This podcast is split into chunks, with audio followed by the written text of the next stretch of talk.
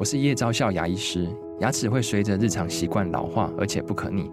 当珐琅质受损，牙齿结构会出现破裂，还有细微的小孔，导致我们牙齿变得又脆弱又敏感。这边我真心推荐贝欧尼修复牙膏，内含 BioHAP 成分，搭配正确的刷牙习惯，经科学实证，可在两周有效让牙齿再矿化，修复受损珐琅质的细微小孔。相关资讯及购买通路，请参考资讯栏连结。要如何通往内心的平静之路，为自己找到爱的意义呢？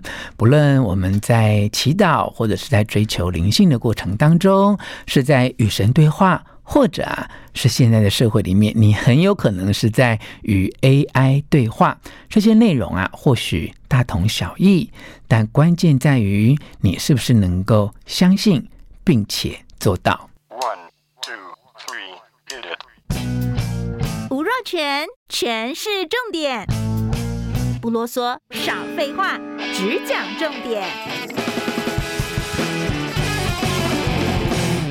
欢迎你来到全是重点，我是吴若权。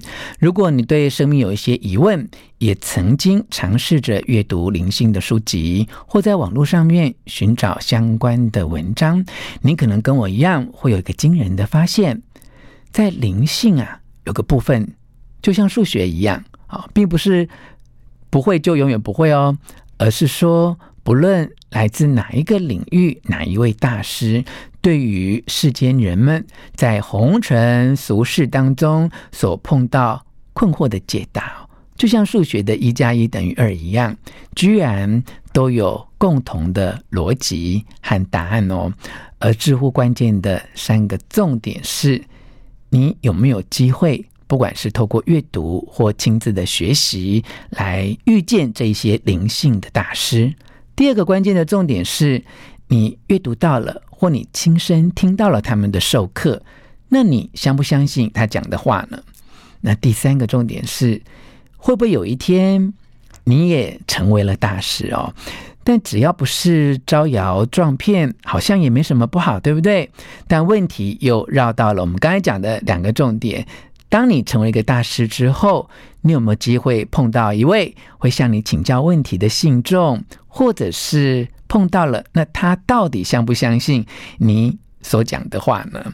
其实啊，你只要会整这一些灵性的书籍或大师的言论啊、你就可以发现啊，哎，不管是释迦牟尼啊，或是其他宗教的大师，或是像灵性学习领域很有名的印度的大师奥修，他们常常被问的生命的大哉问啊，其实都跳脱不出下面这几个范畴啊，例如。生命的意义到底是什么？究竟要如何才能够活得快乐？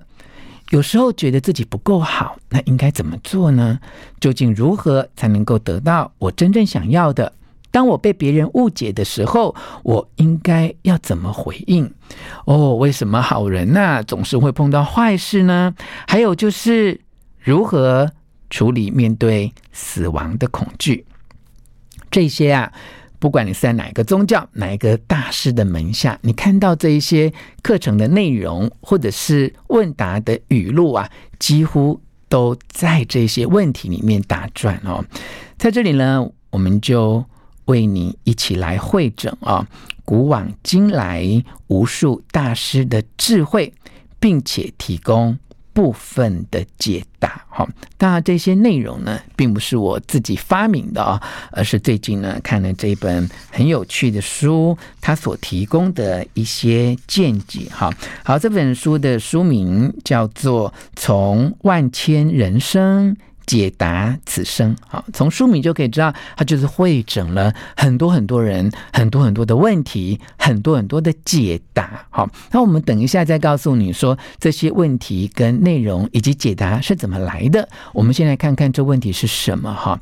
譬如说有个问题，自我这件事情，我们都要爱自己，要活出自己嘛。那自我这个概念到底是什么时候出现的？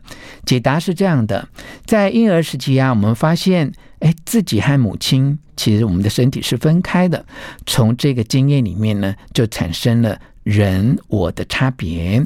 我们学到自己可以控制自己的手脚，而这些动作并不是母亲身体的一部分，也不是母亲可以控制我们的。然而，在真实的情况之下，我们并没有哦跟其他人分离，因为呢，我们始终是跟万物相连，所有的分离的概念。只存在于你自己的心中。大脑啊，必须区分为主体跟客体，才能够正常的运动。如果没有任何区分，大脑就没有办法运作。好，如果呢，你不再将自己视为一个独立的主体，那么世界便会成为我们的一切，并没有任何的区分。也没有任何的分离。过去的我，现在已经融入一切之中，也存在于所有的人之中。这个概念哦，有时候会让人觉得困惑，因为这不是我们自然的状态。我们很习惯把自己视为一个独立的主体，而且没有办法接受自己是万物的一部分。但是，真实的灵性是自我和其他万物之间紧密相依。并没有你我之分，灵性提倡的概念就是万物皆一。我们只是被肉身分开，我们的灵魂其实是相连在一起的。乍听之下，你觉得这个问题问得如何？答案又解答得怎么样呢？再看看下面一个问题哦。很多人也常常去问大师说：“为什么我的生活会充满了苦难呢？”那通常啊，大师的回答很像是这样哦：如果武士站在河里，突然河水暴涨，他会知道要躲开湍急的河水。当你觉得负面的情绪涌现，不妨呢，学着站在比较高的高点来问自己说：这件事情的本质是什么？你会发现一股强大而且短暂的感受，就像洪水一样涌来，而你也会在这个时候觉悟啊，而且会意识到永恒的平静，它确实是存在的。换句话说呢，你面对人生的这些波折，你要站在一个比较远的地方、比较高的地方来问自己说：这件事情的本质是什么？好，我究竟面对的？这个本质，这个恐惧，这个烦恼是什么啊？那我们再来看看下一个问题，问的是生命的意义是什么？这个问题的解答是我们并没有办法赋予生命意义啊，因为啊，所谓的意义，其实它就意味着啊，某个超越个体心智的存在赋予了我们意义，而意义其实是个人心灵中的建构。它来自于自己的内心。如果我们是某个伟大心智的一部分，那么世界的意义就与之相连。如果你一直在寻找生命的意义，恐怕会不了了之，因为生命的意义并不存在于外在的世界，而是在你。内心的深处，这个意思就是，你不要一直往外面去追寻、去问生命的意义，而是应该回到你自己的内心去思考生命的意义究竟是什么啊？